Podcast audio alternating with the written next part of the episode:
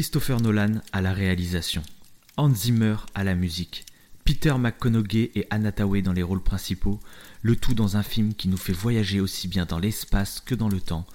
Installez-vous confortablement au coin du feu et ce soir levez les yeux, car on vous parle d'Interstellar.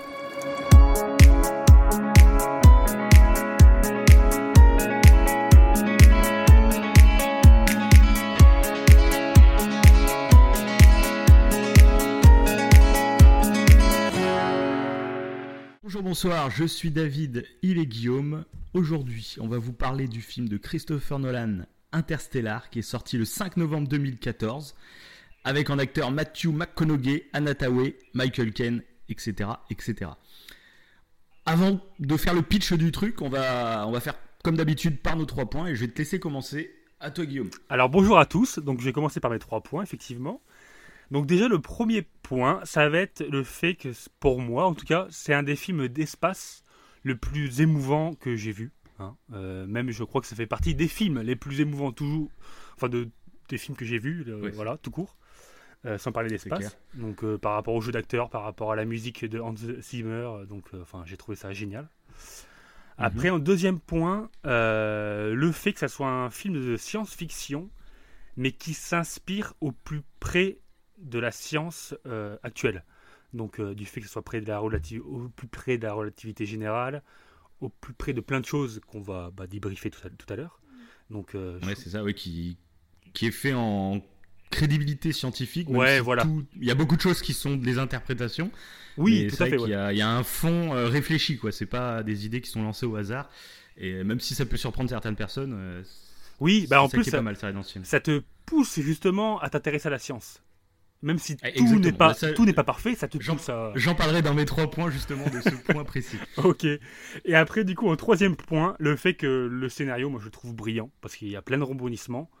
Et euh, voilà, ça m'a plu, quoi. Puis euh, l'histoire du père et de ses enfants, euh, ça fait. C'est aussi touchant. Enfin, c'est ça qui, a, qui m'a touché, je pense, autant aussi. C'est cette histoire de famille. Et, et le Ouais, fait que ça parle de trucs. parle d'une grosse épopée. euh, Ouais, ouais, ouais. Une, une odyssée humaine euh, complètement dingue, mais en même temps, qui est cette, cette histoire de famille qui rend le truc vachement humain. C'est vrai que c'est. Ouais, c'est ça, c'est ça. Donc voilà. Ça, ça sera. C'est mes trois points. Et ben alors moi je vais faire mes trois points. Ouais. Et pour une fois ça va être un petit peu différent de d'habitude. Euh, parce que ça va pas être trois points en fait. Ça Ah. va être euh, 12 points. un gros point, un gros point Ah, ok. global. Ok. Et en fait, bah moi, tout simplement, ce film, euh, euh, je pense que c'est mon film préféré. Et, euh, et des fois, je trouve que voilà, il y a des œuvres de fiction, que ce soit littéraire, même jeux vidéo, film, tout ça. Mhm. Il y a des œuvres qui, qui te marquent, qui, qui créent quelque chose en toi, et même, je dirais, qui changent ta vie. Ouais. Et ce film, clairement, bah, il a changé la mienne. Parce qu'avant, je m'intéressais pas forcément, enfin, un petit peu comme tout le monde, mais pas forcément à la science, pas forcément à, à Ouais. l'espace, etc. Voilà, j'étais pas. C'était pas un truc qui me parlait à fond, quoi. En fait, j'aimais bien, mais sans plus, quoi.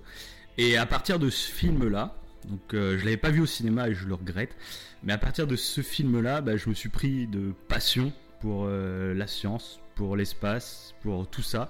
Et depuis, bah, je me suis vraiment documenté, renseigné euh, aussi bien que je pouvais. Et ce film, ça a vraiment été une sorte de tournant quoi, dans, dans ma vie, quoi, je peux le dire. Quoi. C'est...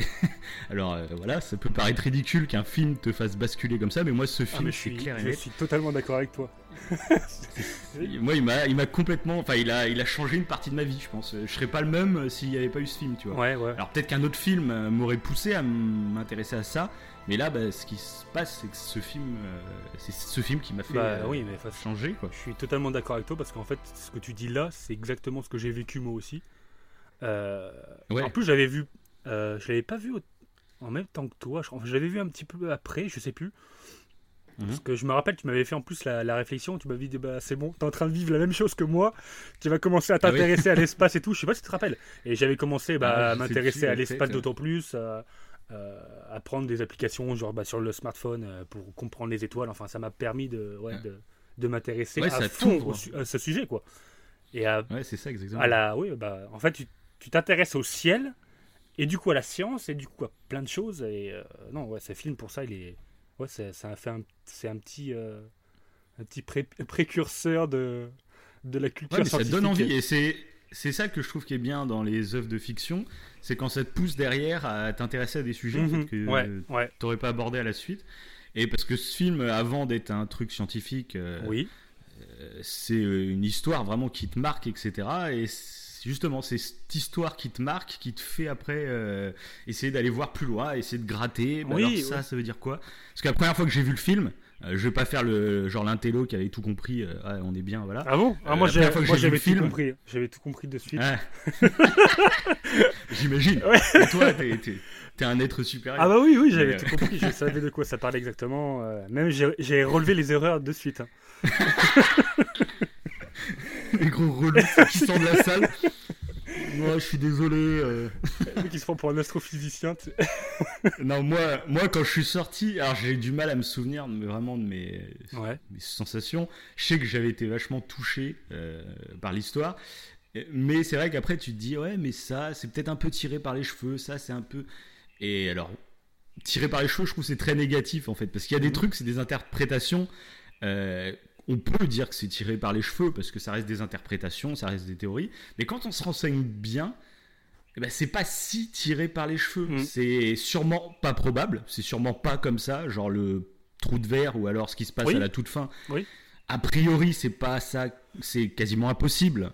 C'est même euh, quasiment sûr que c'est impossible. Mais il y a ce côté un peu euh, on n'en est pas sûr.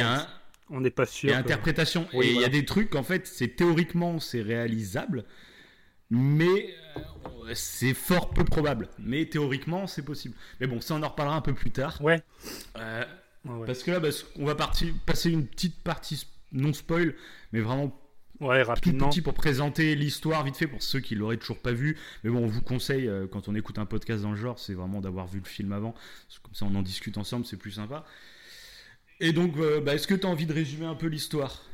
Ou tu veux que je le fasse comme, comme tu veux? Bah vas-y, je te laisse faire. Euh, c'est de lourd travail.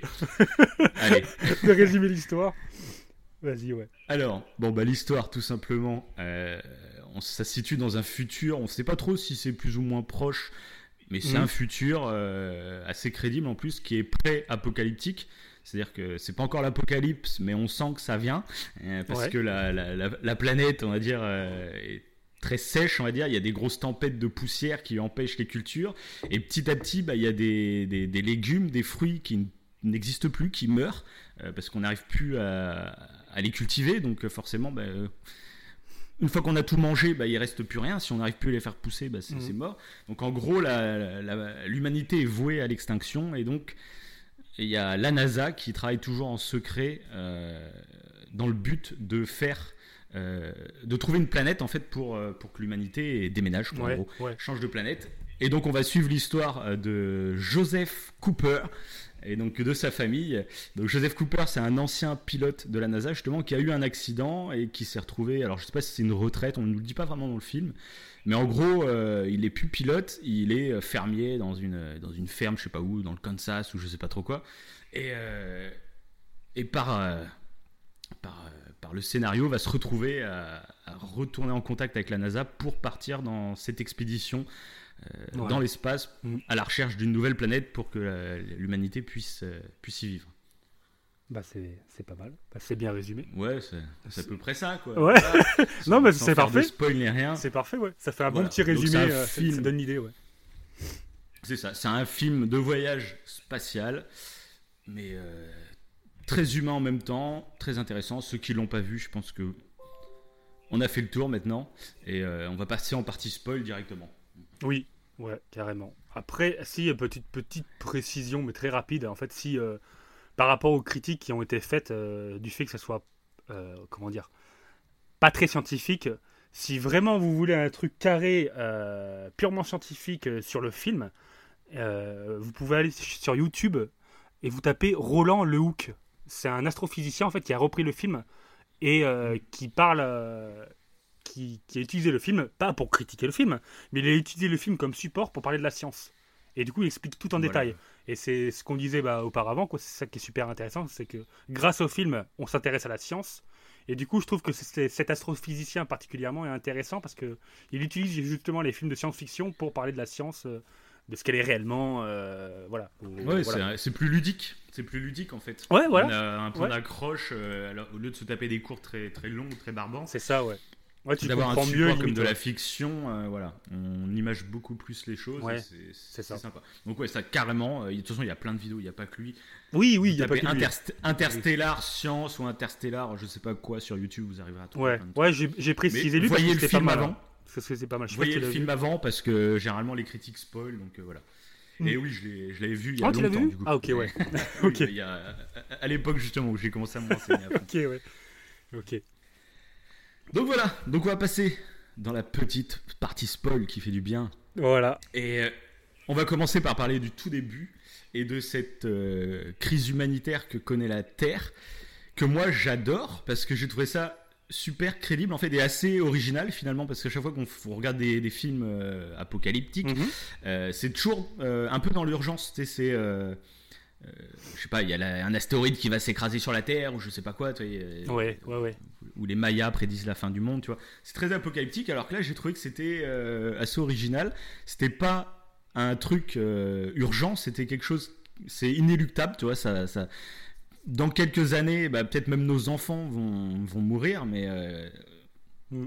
Mais c'est pas encore tout de suite. Ouais, on a le temps de s'y préparer, mais il faut qu'on s'y prépare, quoi. Faut qu'on s'y prépare. C'est une catastrophe qui, qui, est insidieuse, qui vient tout doucement, petit à petit. et c'est vrai que ça change de ce que tu dis des, des gros cataclysmes qui détruisent la Terre en moins de deux et du coup, euh, ça participe en plus, je trouve, à, l'écho du film assez crédible scientifiquement, tu vois, parce qu'en plus, c'est un, un événement, on va dire, euh, à plus petite échelle qui s'est déjà déroulé aux USA. Ouais. C'est dans les années 1930 où il y a eu ces fameuses tempêtes de sable. Alors je me suis, enfin de poussière. Mmh. Après, je me suis pas renseigné à fond dans le truc. Ouais, mais c'est euh, à cause de l'homme, je crois. Combien de temps Je sais pas combien de temps ça a duré. Je sais pas quel dégât exact ça a causé, mais c'est une, une situation, ces tempêtes de poussière qui empêchaient la culture, qui s'est déjà passée euh, dans les années 1930 aux USA et c'est une des raisons qui a mené à la crise, euh, crise financière en plus à l'époque. Mm. C'est quelque chose de majeur quand même. Quoi. Nous, on n'en parle pas beaucoup en France parce que c'est pas notre histoire finalement, mais aux USA apparemment ça, ça a pas mal marqué. Ouais, bah, d'ailleurs j'ai trouvé ça hallucinant en fait qu'il soit parce que je pensais que c'était totalement fictif en fait ce début en fait de catastrophe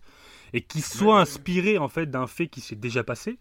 Euh, bah, j'ai trouvé ça encore plus hallucinant quoi. Puis, euh, puis en plus de ce qu'ils disent, c'est qu'à cause du réchauffement climatique si ce bassin de poussière euh, euh, recommence, parce qu'il pourrait recommencer, donc à cause du réchauffement climatique, ça serait encore pire. Donc ça colle encore plus euh, au film du fait que dans le futur, si un bassin de poussière revient et qui est accentué à cause du réchauffement, bah, on est obligé de partir. quoi. Et j'ai trouvé ça bah, super. Quoi. Ça... Ouais. Tu t'attends pas ça sur un film. Je sais pas, je m'attendais pas à ça en fait en, en début de film. Ah oui, c'est euh, sûr. Bah, bah, de toute c'est original, je trouve. Ouais, en matière, c'est vrai que tu t'y attends pas forcément et c'est plutôt intelligent, je trouve. Ah oui, carrément, carrément. Puis bah, ça parle, ça fait vraiment écho à notre situation à nous, hein, en 2019. Ouais, c'est ça. ça Peut-être qu'il y a des gens qui nous écouteront, tu vois, en 2050, je sais pas. Mais nous, en 2019, c'est une question qui prend de plus en plus de place. Euh, ça fait même des années et des années que ça prend de la place, mais petit à petit, ça commence vraiment à éveiller beaucoup de conscience. Et donc le film a fait vraiment écho à ça. Et il y a beaucoup de scientifiques qui pensent que le salut de l'humanité, ça sera vraiment de coloniser d'autres planètes. Hein. C'est, oui. C'est pas, c'est vraiment un, sujet de réflexion vraiment quoi. C'est pas juste, euh, allez, ça peut être marrant. D'ailleurs, il y a les. Euh, oui, voilà. D'ailleurs, il y a les il y a les sociétés qui commencent à essayer de voir pour aller sur Mars et tout le bordel. Quoi. oui, oui, et puis de toute façon, euh, bon, ça c'est pas pour maintenant, hein. c'est dans très longtemps, mais euh, euh, je sais plus, je crois que c'est dans des millions d'années. Donc quel temps Mais le Soleil il va se dilater apparemment. on est quasiment sûr que le Soleil va se dilater, en fait, que ça va, ça va, ça va exterminer la Terre. Une, quoi. Une étoile, ça a une durée de vie. Ouais, voilà. Les étoiles finissent par disparaître. Bon, après, on sait pas, hein, ça se trouve, ça sera dans 4 milliards d'années. C'est ça, ouais. Mais en gros, on est amené à, à, partir et autant le réfléchir maintenant, en fait. Si on a la possibilité d'y bah, réfléchir maintenant, vu que pour le réchauffement climatique, on est en retard sur notre réflexion, au moins si on, prend l'avance par rapport à ça, c'est pas mal, quoi. Oui. Même... Après moi, après mon avis, je pense qu'il y aura d'autres problèmes avant euh, l'extinction du soleil. C'est hein. quasiment sûr. Je pense, à moins qu'il y ait une petite surprise, le soleil nous fasse un petit. Euh, ouais, c'est quasiment sûr. Bah, un le... petit délire, tu au hasard, un matin tu te réveilles. Bah, le, réchauffe... le réchauffement, façon, façon, ouais, pour. Euh, Oui, là, c'est le problème majeur en ce moment. S'il y a des climato-sceptiques qui nous écoutent, allez réellement vous renseigner sur le consensus scientifique sur le sujet. et voilà. Comme quoi, il faut. Parce que là, c'est pas juste un. Ouais, on peut pas être sceptique là-dessus en fait, parce que c'est pas un point de vue en fait, c'est oui. c'est une vérité étayée par des études scientifiques depuis des dizaines d'années en fait. Si tu crois pas, tu crois pas à ça, tu crois, tu crois rien quoi.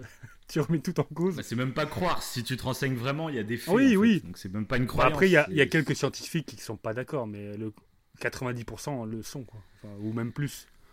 voilà, c'est ça. Voilà, donc. Euh, enfin bon. La majorité quoi. Oui, c'est ça, la majorité, la grande majorité, ouais la même très grande majorité. Voilà.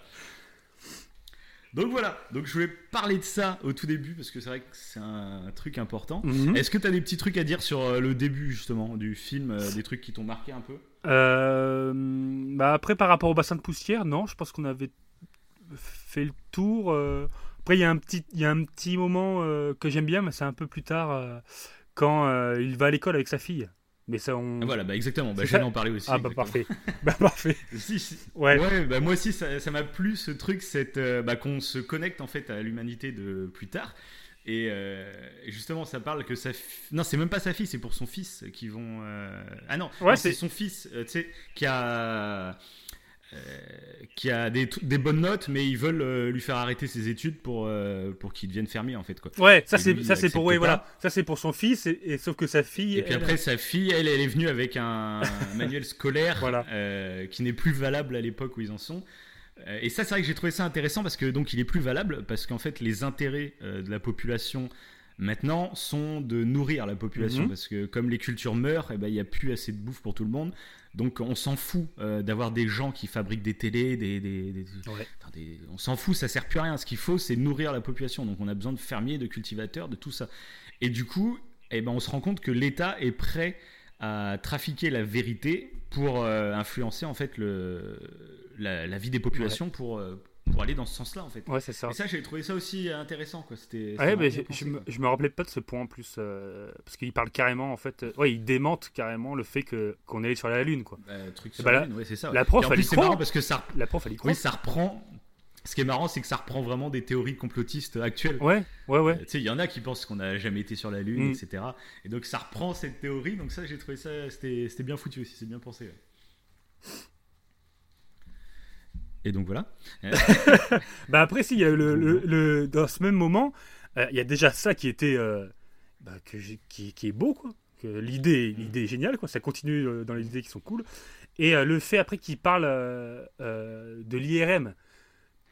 Oui, oui, oui. Oui, que toute la recherche, la recherche euh, spatiale, qu'on pourrait se dire, bah, ça sert à quoi d'aller euh, sur la Lune quoi? Ça sert à quoi euh, On s'en fout?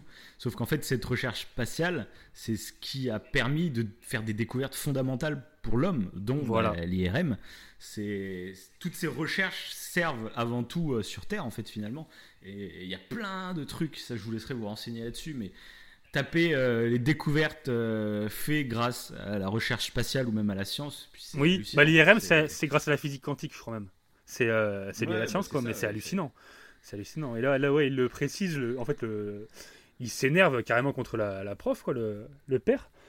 Cooper, mm. parce que ouais, en démentant le fait qu'on allait sur la Lune, en démentant la science en fait en, en général, il lui fait une remarque que si l'IRM avait encore existé euh, quand sa femme a, eu une tumeur, je crois, ou un kyste dans le cerveau, un truc comme ça. Et ben, un kyste au cerveau, voilà, bah, elle serait encore en vie. C'est une tumeur, hein, c'est la même chose. Oui, oui, voilà, ouais. Donc, euh, ouais, j'ai trouvé ce petit pic, cette petite punchline euh, super intéressante. Parce que oui, la science, Et j'ai adoré. La punchline, c'est qu'il sort au, au, prof, qui lui demande, tu sais, c'est quoi votre taille de pantalon? C'est quoi votre taille de, de, hanche? Je sais pas quoi. Puis l'autre il fait bah je vois pas à quoi ça sert. Et puis il sort. Euh, bah, vous allez me dire qu'il faut deux chiffres pour vous mesurer le derche et un seul pour euh, pour mesurer l'avenir de mon fils. Ça j'ai fait belle punchline. On est bien. ouais non franchement c'est top. c'est pour ça les dialogues en plus sont bien trouvés. Enfin moi je voilà. Toute façon, moi, pour moi, ce film est parfait. même ah, les petits dialogues, les punchlines, tout est, tout est bon. Quoi. Oui, et puis la science, en plus, euh, apporte des choses aussi au niveau écologique. Parce que c'est vrai que des fois, euh, on, sépare un peu les deux. En fait, on dissocie. Euh, on pourrait dire qu'en fait, le, la, science c'est à cause de la science, c'est parce que je pense, hein, mais t'en as qui pourraient le dire, à cause de la science, c'est ça qui a créé le réchauffement climatique. Donc, que ce soit oui, c'est ça. Oui, alors qu'en fait, non. C'est l'utilisation qu'on en fait. La science, elle n'est pas là pour euh, créer euh, tel ou tel truc. Voilà. C'est l'homme qui sert de la science après. La science est là pour expliquer certains trucs. Exactement. L'homme pioche et en fait ce qu'il veut. Quoi, Exactement. Et en plus, grâce à la science, on peut justement trouver des moyens écologiques et technologiques. En fait, il y a les deux. Et je pense dans les stations spatiales, par exemple, ils recyclent l'eau. Ils recyclent l'eau de la mm. douche et tout. Enfin, ils recyclent pas de la douche, mais ils, ont ah tout un système. Euh, ouais. Euh, euh, donc, enfin, ils ont tout un système pour, pour recycler les trucs. Et je trouve ça formidable. Il y a des trucs comme ça qu'on pourrait bah, utiliser pour nos maisons, par exemple, pour économiser l'eau. Même, par exemple, on pourrait se poser la question dans le film. Ouais. Si l'État n'avait pas tant rejeté la science et l'avancée technologique, parce qu'il y en avait besoin pour faire de la culture, etc., s'il n'avait pas autant rejeté, peut-être que la science aurait pu aider justement la planète. Ouais, ouais. on la rejette, on la rejette parce que c'est plus facile. Allez, euh, on passe à autre chose. Euh, on s'en fout de l'avancée. T'as le grand-père qui en parle, qui dit que à mon époque, on inventait un truc tous les jours. Mm, oui, c'est vrai. Ça fait clairement référence à notre époque, à nous maintenant, où euh, peut-être pas tous les jours, mais quasiment. Quoi. il, y a, toujours une nouveauté qui sort, il y a toujours un truc. Mm. Et ça fait clairement penser à ça. Et je me dis, ouais, c'est vrai que la science, finalement, s'il l'avait pas rejeté en bloc, peut-être que la science aurait pu apporter des réponses, en fait, si les recherches avaient continué. Mais c'est toujours compliqué euh, pour faire comprendre aux gens que des fois, il faut investir d'un côté et que ça va aider de l'autre après, en fait, tu vois. Euh, souvent, les gens, ils voient, non, bah non, l'autre côté, il galère, donc faut aider ce côté-là tout de suite. Voilà. Et après, euh, non, c'est pas possible. Que quand il y a, des, il y a l'autre côté qui galère, on se dit c'est difficile de donner de l'argent à un autre côté euh, qui mhm. pourra nous aider pour la suite. Quoi. On voit toujours au bout de notre nez, on voit toujours au moment présent, on voit jamais euh, dans, plusieurs années, quoi. Et ça, bah, voilà, je trouve ça intéressant, encore une fois. Ce, film est génial. mais... non, mais je veux dire ça. S'il y a des gens qui nous écoutent et qui n'aiment pas le film, vous allez vomir. c'est clair. Non, mais là, on parle en plus, on parle juste du début, mais je trouve que c'est super intéressant. le début est très bien trouvé. Ouais, c'est ouais, d'événements, c'est d'actualité, donc euh, donc euh, voilà. C'est ça un kiff. Et donc après, on va, on va, on va continuer, hein, on va avancer un peu. Euh, on arrive à un moment qui est super sympa dans le film. Euh, c'est euh, le petit côté un peu paranormal où il y aurait un petit fantôme dans la chambre de, de Murphy, la fille de Cooper. Donc on ne sait pas trop ce qui se passe hein, dans ce début de truc. On se dit, oulala. Là là c'est vraiment un fantôme? Alors c'est bizarre, tu sais, quand t'as un truc vraiment scientifique et tout, tu dis, mais pourquoi ça parle de fantôme? Pourquoi ça parle là-dedans En fait, c'est ça, que j'ai bien aimé, moi. Et donc on le sait après par la suite ce que c'est. On, on, y reviendra peut-être plus tard, on va peut-être pas faire un saut direct dans le temps pour aller à la fin du film. oui, oui, voilà, ouais, ouais. On précise pas ce que c'est. Comme si. Euh, voilà, on suit le, cours du film, quoi. on, fait, euh, Parce qu'à ce moment-là, oui, moi, tu, en fait, on sait pas ce que c'est. Tu sais. Tu penses. Oui, tu dis c'est pas un fantôme parce que c'est un truc qui est censé être proche de la science, mais peut-être pourquoi pas, tu sais pas trop en fait. T'es es un peu dubitatif. on se demande un peu ce que c'est, mais en gros, bon, ce truc va euh, amener euh, les coordonnées pour que Cooper aille euh, à la NASA. Ouais. Et c'est vrai que toute la partie du film, je me rappelle plus mes sensations à ce moment-là, ce que je me disais quand je connaissais pas l'histoire. Je me rappelle plus trop ce que je me disais, quoi. C'est bizarre que ça parle bah, de fantôme, mais bon, c'est vrai que j'ai. Ouais, t'as as, l'impression que c'est. Ouais, mais je me sais plus, ouais tu T'as as, l'impression que c'est une entité, pas un fantôme, mais je crois que j'avais pensé à un extraterrestre, moi, mais mais je, je sais plus, je sais plus. Je, ah, je me rappelle plus. Je sais plus franchement. ça fait un petit moment maintenant, donc je sais plus. Mais là, c'est intéressant du fait aussi que Cooper, du coup, il, il nie un peu ça. Euh, c'est pas très, c'est pas très scientifique en fait en soi de mm. nier ce que dit, euh, il nie pas ce que dit sa fille, mais il croit pas sa fille en fait, alors qu'il se passe des choses vraiment bizarres. Et vu que ça fait partie un peu des fantômes, euh, bah, il, y prête dans une cage. Ouais, voilà. Il prête pas attention. Ouais.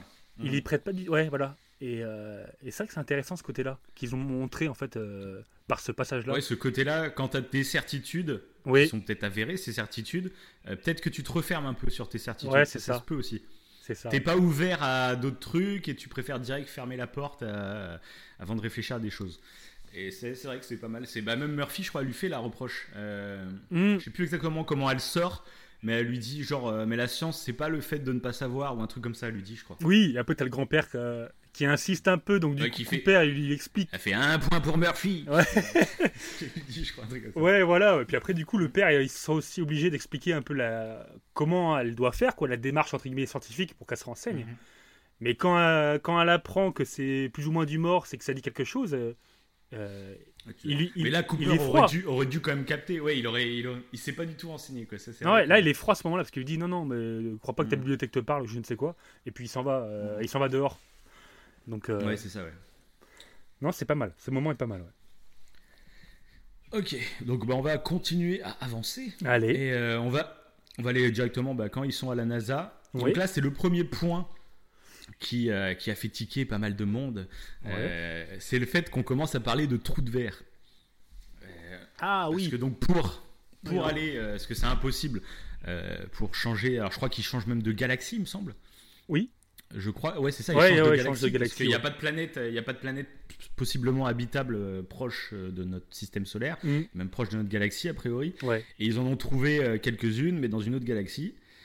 Sauf que, bah, en fait, euh, même en y allant à la vitesse de la lumière, tu mets plusieurs. euh, Je sais même plus combien Ouais, bah, je crois que c'était- Millions, sont- millions d'années, quoi, même à la vitesse de la lumière. Ils sont impossible. inspirés de, de Kepler, je crois, qui, euh, qui ressemble un peu nos planètes. Euh, Kepler euh, Oui. euh, Ah, 186F, l'exoplanète, oui. je l'ai noté, et, euh, et- mais qui est à 500 années-lumière. Donc, euh, bon, bah, Mm. 500 années, 500 années-lumière, faut 500 ans à la vitesse de la lumière. Et Ah oui, donc, autant ça. dire que c'est pas euh, déjà, possible on sans pas aller. On peut pas aller à la vitesse de la lumière de toute façon, donc voilà. C'est ça, mais c'est pour ça. que- euh, les gens, ils ont critiqué le trou de verre, mais encore une fois, c'est dommage parce que ça fait partie de la narration du film. Sinon, il n'y a plus de film. Euh, sinon, euh, Oui, c'est pas un film. C'est pas un film, euh, c'est pas un documentaire en fait. euh, Ouais, c'est un film. oui, oui, oui, mais dans ce... Et bon, ce qui est intéressant avec ce trou de verre, c'est que donc les trous verts, c'est probable que ça Ouais. n'existe pas. Mhm. C'est très probable que ça n'existe pas. Si ça existe, enfin, c'est- théoriquement, c'est possible. En fait, dans les théories, comme les trous noirs, à un moment, on pensait que c'était impossible. À l'époque, Einstein, quand il a sorti sa théorie, Oui. lui-même, avant de mourir, il pensait qu'il y avait un problème avec cette théorie à cause de ce problème des trous noirs. Il se disait merde. euh, Non, Ma théorie, elle est un peu bancale. Elle est un peu bancale parce qu'il y a ce problème des trous noirs et les trous noirs, non, c'est c'est pas possible les trous noirs. Et il y avait plein de scientifiques euh, parce qu'un scientifique quand il propose quelque chose euh, et qui, qui, qui a du succès grâce à ça, Einstein est devenu mondialement connu grâce à cette théorie. Il faut se dire qu'il y a des milliers de scientifiques qui direct prennent sa théorie et qui font tout pour essayer de trouver la petite bête pour la démonter. Mhm. Parce que si tu démontes la théorie d'Einstein, que tu prouves que la théorie d'Einstein n'est pas viable, mais c'est toi qui vas être connu mondialement. Donc voilà, si la théorie d'Einstein, ça fait 100 ans et elle est toujours là, c'est que c'est quelque chose d'assez sérieux, tu vois. C'est pas une Ouais. petite théorie à la va-vite, tu vois. Parce qu'il y a des milliers et des milliers de scientifiques, mais ils sont prêts à tout pour euh, essayer de la démonter, sa théorie. Parce que là, tu deviens connu mondialement. hein. Si tu arrives à démonter la théorie d'Einstein, c'est bon, quoi.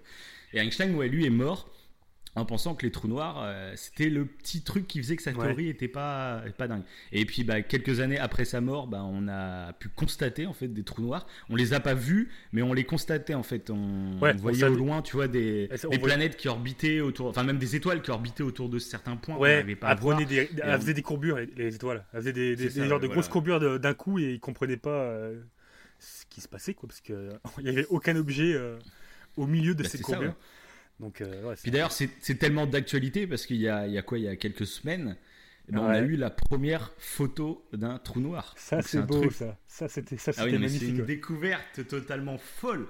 Donc il y a plein de gens, je pense, qui. Bon, c'est sympa, mais euh, personne n'a dit, ouais, on s'en branle. Enfin, je pense, j'espère. Ouais, mais puis, moi, en fait, moi, ça m'a vraiment touché, en fait. J'ai vu cette photo pour la première fois, qui est très floue, etc. Mais c'est normal, c'est très très loin. Et, euh, mais c'est une photo d'un trou noir. C'est-à-dire que c'est une photo euh, d'une courbure de l'espace-temps. Enfin, c'est dingue. Mais ils l'ont, ils ils modélisé, ouais. Après, euh, en fait, ils ont, euh, parce que du coup, il y avait plein de télescopes en fait qui, qui ont visé. bon, je vulgarise évidemment.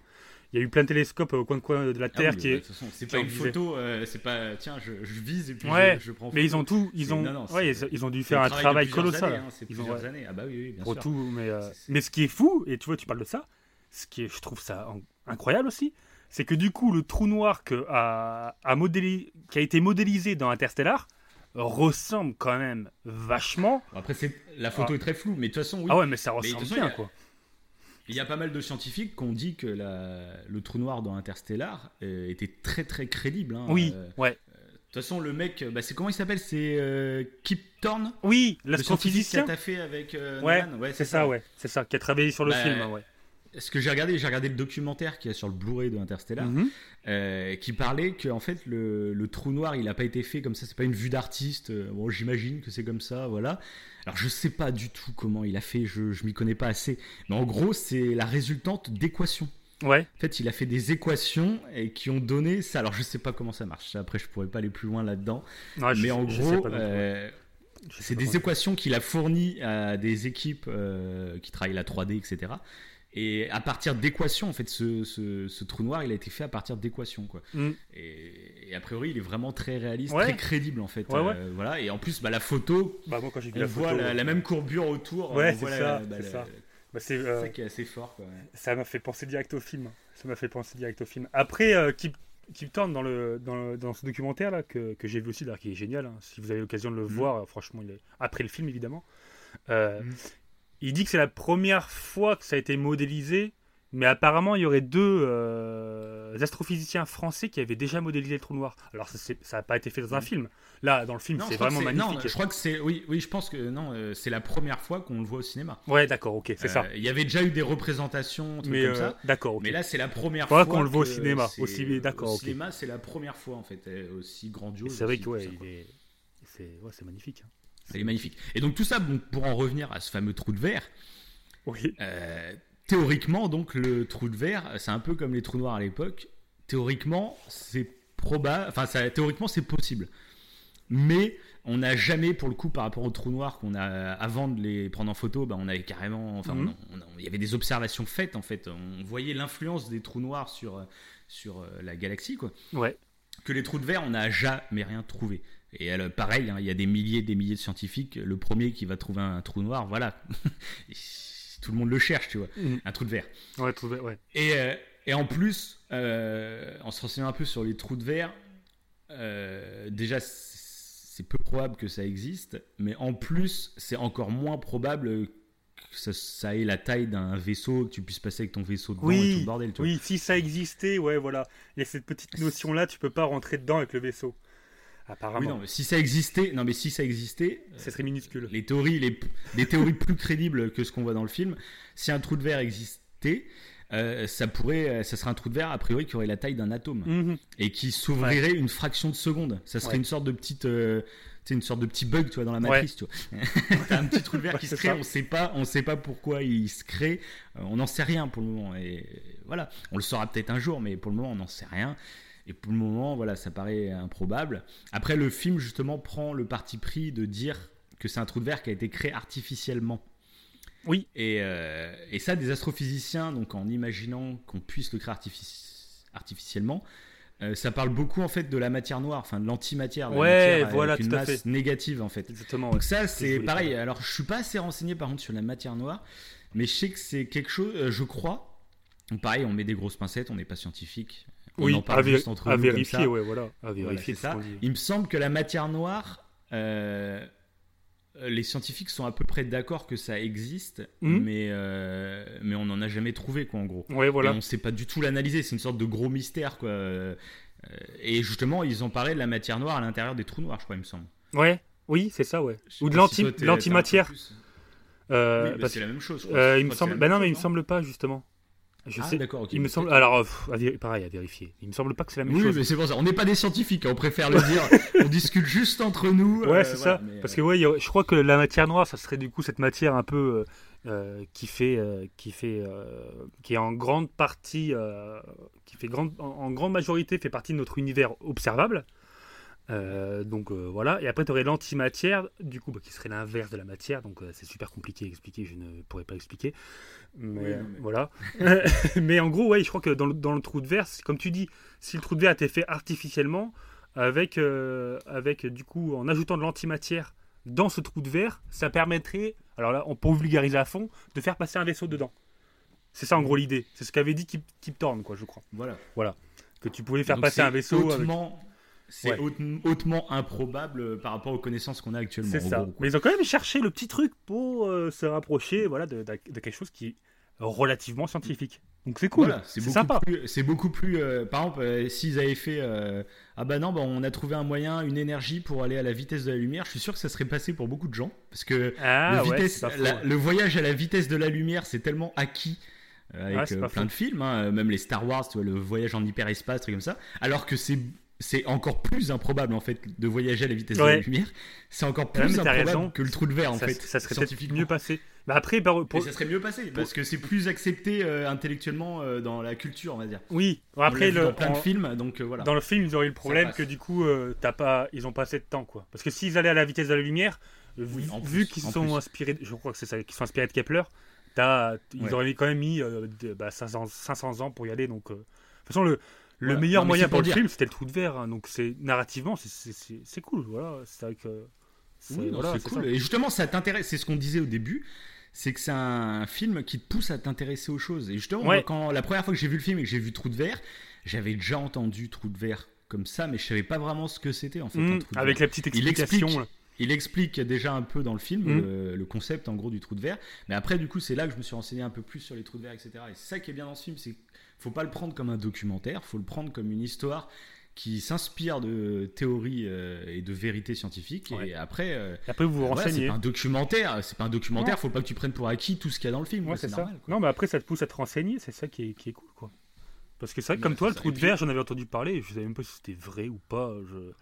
bah moi à la fin du film j'étais perdu hein, clairement. La première fois que je l'ai vu euh, bah euh, je me suis dit, mais attends, c'est quoi C'est les, les, extraterrestres, les machins et tout. Bon, on, va, on, va, y venir. Mais, euh, mm. mais du coup, ça, ce qui fait aussi, peut-être, c'est ça c'est que le fait que ça soit compliqué, et ben du coup, tu te dis, bon, je vais aller me renseigner peut-être pour comprendre un peu mieux. Et du coup, en fait, tu te rends compte que c'est scientifique. Et du coup, c'est là que tu, tu, commences à te, te, renseigner sur la science, etc. Donc, euh, oui, bah, mais de toute façon, oui. C'est une belle chose. C'est que ça pousse vraiment à s'informer. Et puis, il y en a plein, je pense, qu'on préférait critiquer le film qu'aller se renseigner en fait. Genre, euh, euh, c'est improbable. Allez, à dégager. Ouais, ouais, c'est vrai. C'est vrai, ouais. ouais. Donc, euh, sans partie, parler de cette partie scientifique, mais déjà la partie artistique, moi que j'ai adoré à ce moment-là, l'immensité du de la planète Saturne qui est juste à côté. Tu vois le tout petit point blanc sur l'écran, c'est magnifique. Quand Tu mm. vois un tout petit point blanc, c'est moi je trouve artistiquement même c'est beau quoi, c'est immense, c'est j'adore. C'est, ouais, puis, en plus, euh, par rapport aux effets spéciaux, je le place là parce que j'y pense. Euh, les acteurs, en fait, quand ils étaient dans le, dans le vaisseau, qu'ils ont modélisé en, vrai, quoi, ils, ont, ils, ont, fait un vrai vaisseau euh, pour les biens du tournage, ils n'ont pas rajouté en fait les, les, planètes et tout, ils l'ont pas rajouté après, en post-prod. Ça a été fait en même temps. Donc en fait, les acteurs, quand ils étaient dans leur vaisseau, ils avaient vraiment l'image, bah, soit du trou noir, soit de Saturne et tout. et c'est excellent. Et euh, bah, ah l'actrice, euh, euh, son le docteur, oh, comment s'appelle? Alexia, la fille du professeur. Anatawe, quoi. L'actrice. Ouais, voilà. elle a dit qu'elle a. Brahms ou un truc comme ça, ouais. Ouais, voilà. Ah bah, justement, elle avait eu un peu la. Alors, c'était pour le trou noir. Mais elle avait eu presque mhm. la, larme, la larme à l'œil. Et on le voit un peu dans le film. Mais pour elle, c'était mhm. presque vrai. Elle trouvé ça incroyable, en fait, de, d'avoir cette modélisation en gros, mais c'est vrai que ça doit être, ça doit être géant. c'est vrai que pour l'immersion, pour les acteurs, ça va être ouf. parce que par rapport à avoir des vieux, des vieux fonds verts, t'allais vite, c'est des fonds verts, tu fais bon, excellent, excellent là. Donc non, c'est pas mal. Hein. Ça c'est clair, ça participe au truc. Et d'ailleurs un truc que j'aime bien aussi, c'est qui c'est vachement respecté dans le film, mhm. c'est le fait qu'il n'y ait pas de son dans l'espace. Ah ouais, c'est vrai ça, ouais, ça Et ça, il l'a, il l'a fait sur. Euh, en fait, si tu fais vraiment gaffe et toi, alors peut-être qu'il y a peut-être des petites erreurs j'en sais rien. Mhm. Mais euh, en, règle générale, c'est super bien respecté. Dès que tu as une vision euh, où il n'y a plus euh, d'air, mhm. et ben il n'y a plus de son. Il y a plein de trucs comme ça. Dès qu'il rentre, dès qu'il ferme une porte, et ben d'un coup, hop, le son il revient parce qu'il retrouve, retrouve, de l'air, tout simplement. Parce que oui, pour ceux qui savent pas, le son se déplace dans l'air en fait. Donc s'il n'y a pas d'air, il n'y a pas de son dans l'espace. Tu peux faire péter une bombe nucléaire à 2 cm de ton oreille, tu ne l'entendras pas. Voilà. Tu auras, le crâne arraché. Mais euh, voilà. voilà. C'est pour dire quoi.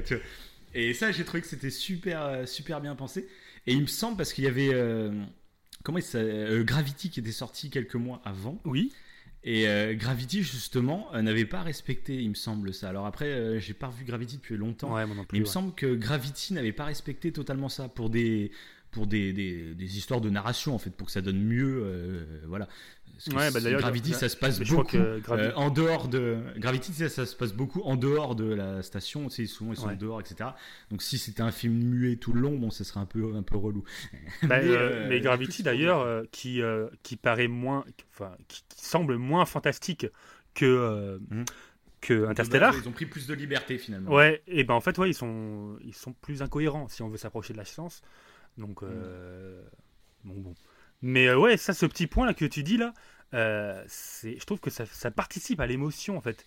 Parce que même Oui, quand, quand- tu sais, quand ils sont dans le vaisseau, t'as quand même Mhm. un silence assez pesant et t'entends que leur Oui, voix. ça. Et Et c'est, là que tu te rends compte qu'il y a le vide autour d'eux. Quoi. Ouais. Ils sont, euh, et ça ils joue, sont ça joue vachement. tout seuls au milieu de rien. quoi. C'est ça, ça qui est. Et même il y a le, je sais plus comment il s'appelle. euh, Oui. euh, L'acteur, tu sais, qui Je- dit qu'il a peur à un moment. Ouais, a juste je vois de quoi tu parles. truc.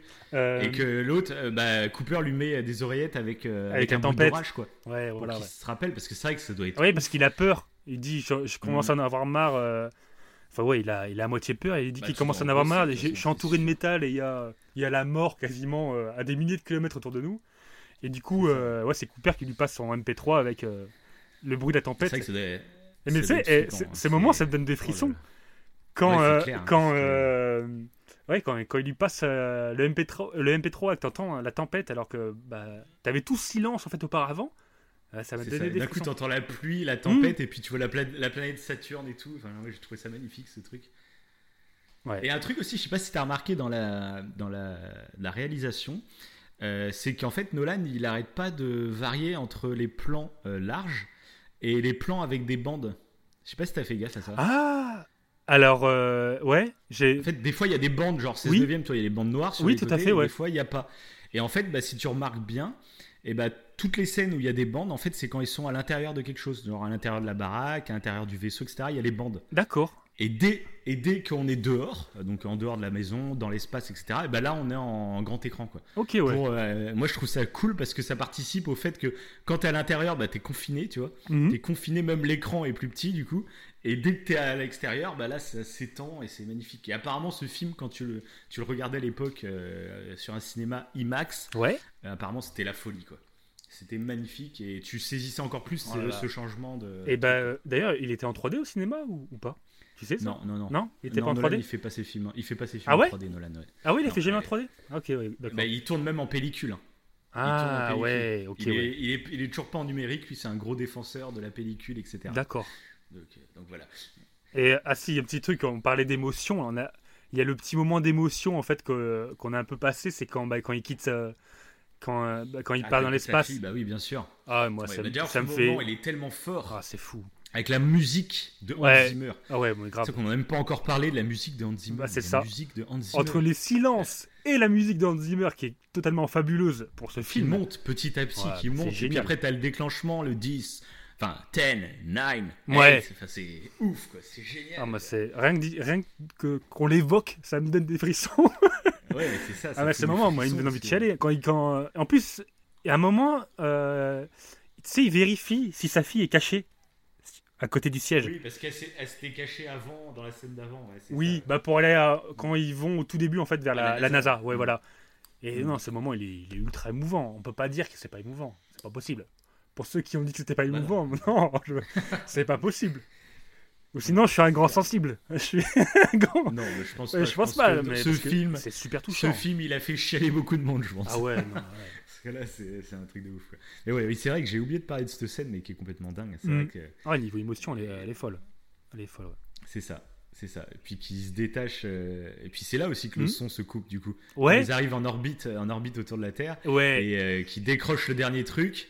Et Ouais, ça ça fait- coupe Bah oui, bah, d'ailleurs, ça m'a fait tellement bizarre. je, je croyais que c'était ma barre de son, moi. Je suis mince. Mm. Moi, c'est ma barre, ma de son ou pas? Et après, je fais, bah non, non, non, non, c'est bon. C'est. euh, Ouais, mais t'as vu, ça fait bizarre. C'est tellement fort, c'est tellement intense, la musique et tout le bordel. Le décollage de la Lune, enfin, le, de Ouais. la Lune.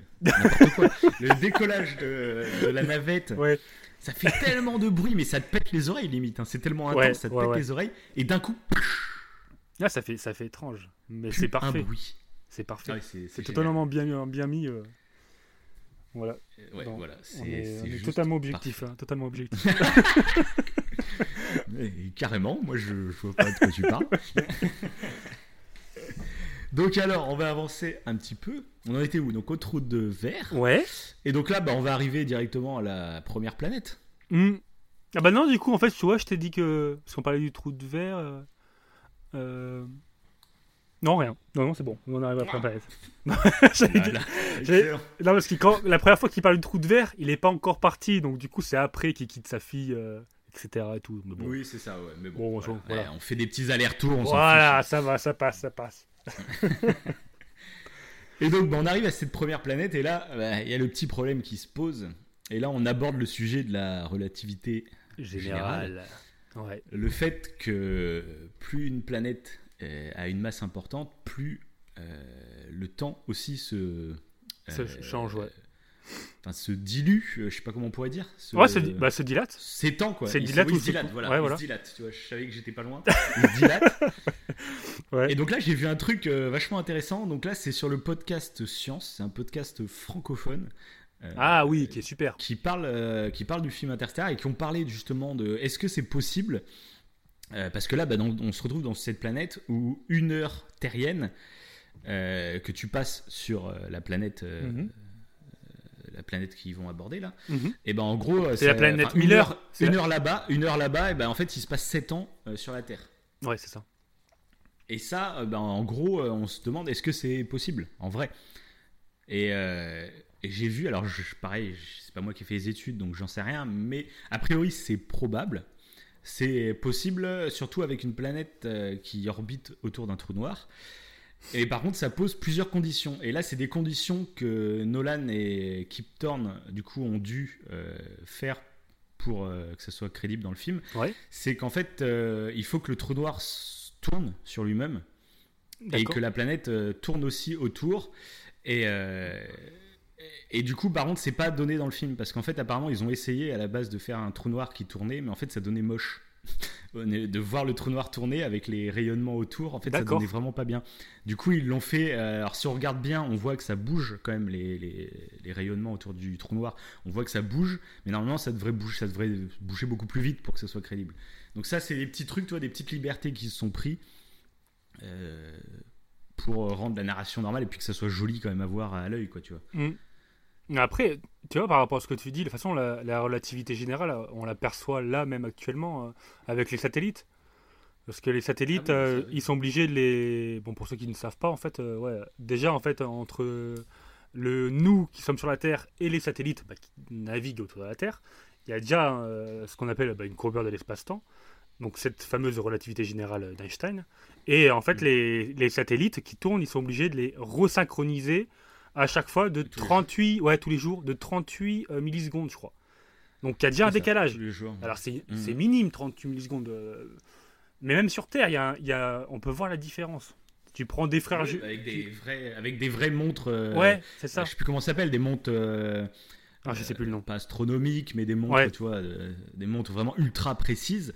Ouais. Euh, tu peux constater une différence avec un mec qui est euh, au sol et un mec qui monte tout en haut d'un building. Ouais, c'est ça, c'est ça, 8 ouais. étages, quoi, par exemple.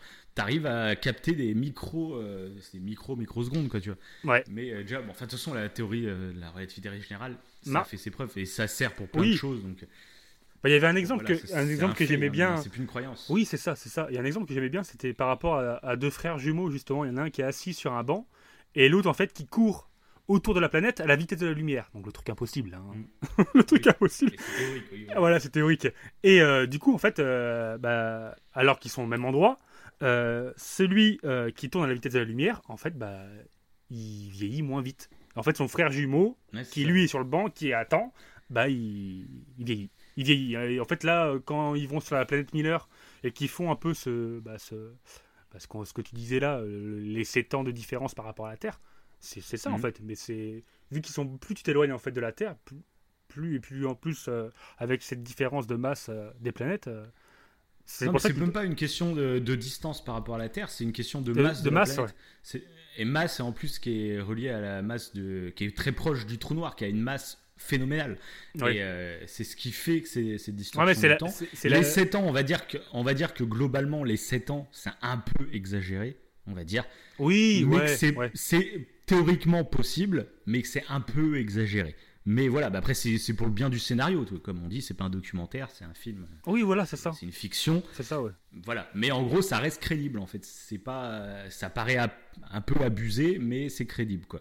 Et ça mène, à, bah, du coup, ils arrivent sur cette planète justement qui est recouverte d'eau. Mm. Et il y avait une autre question aussi qui se posait, c'est est-ce que les grosses vagues, ça serait possible d'avoir des grosses vagues comme ça, de 1 km de haut, je sais pas quoi.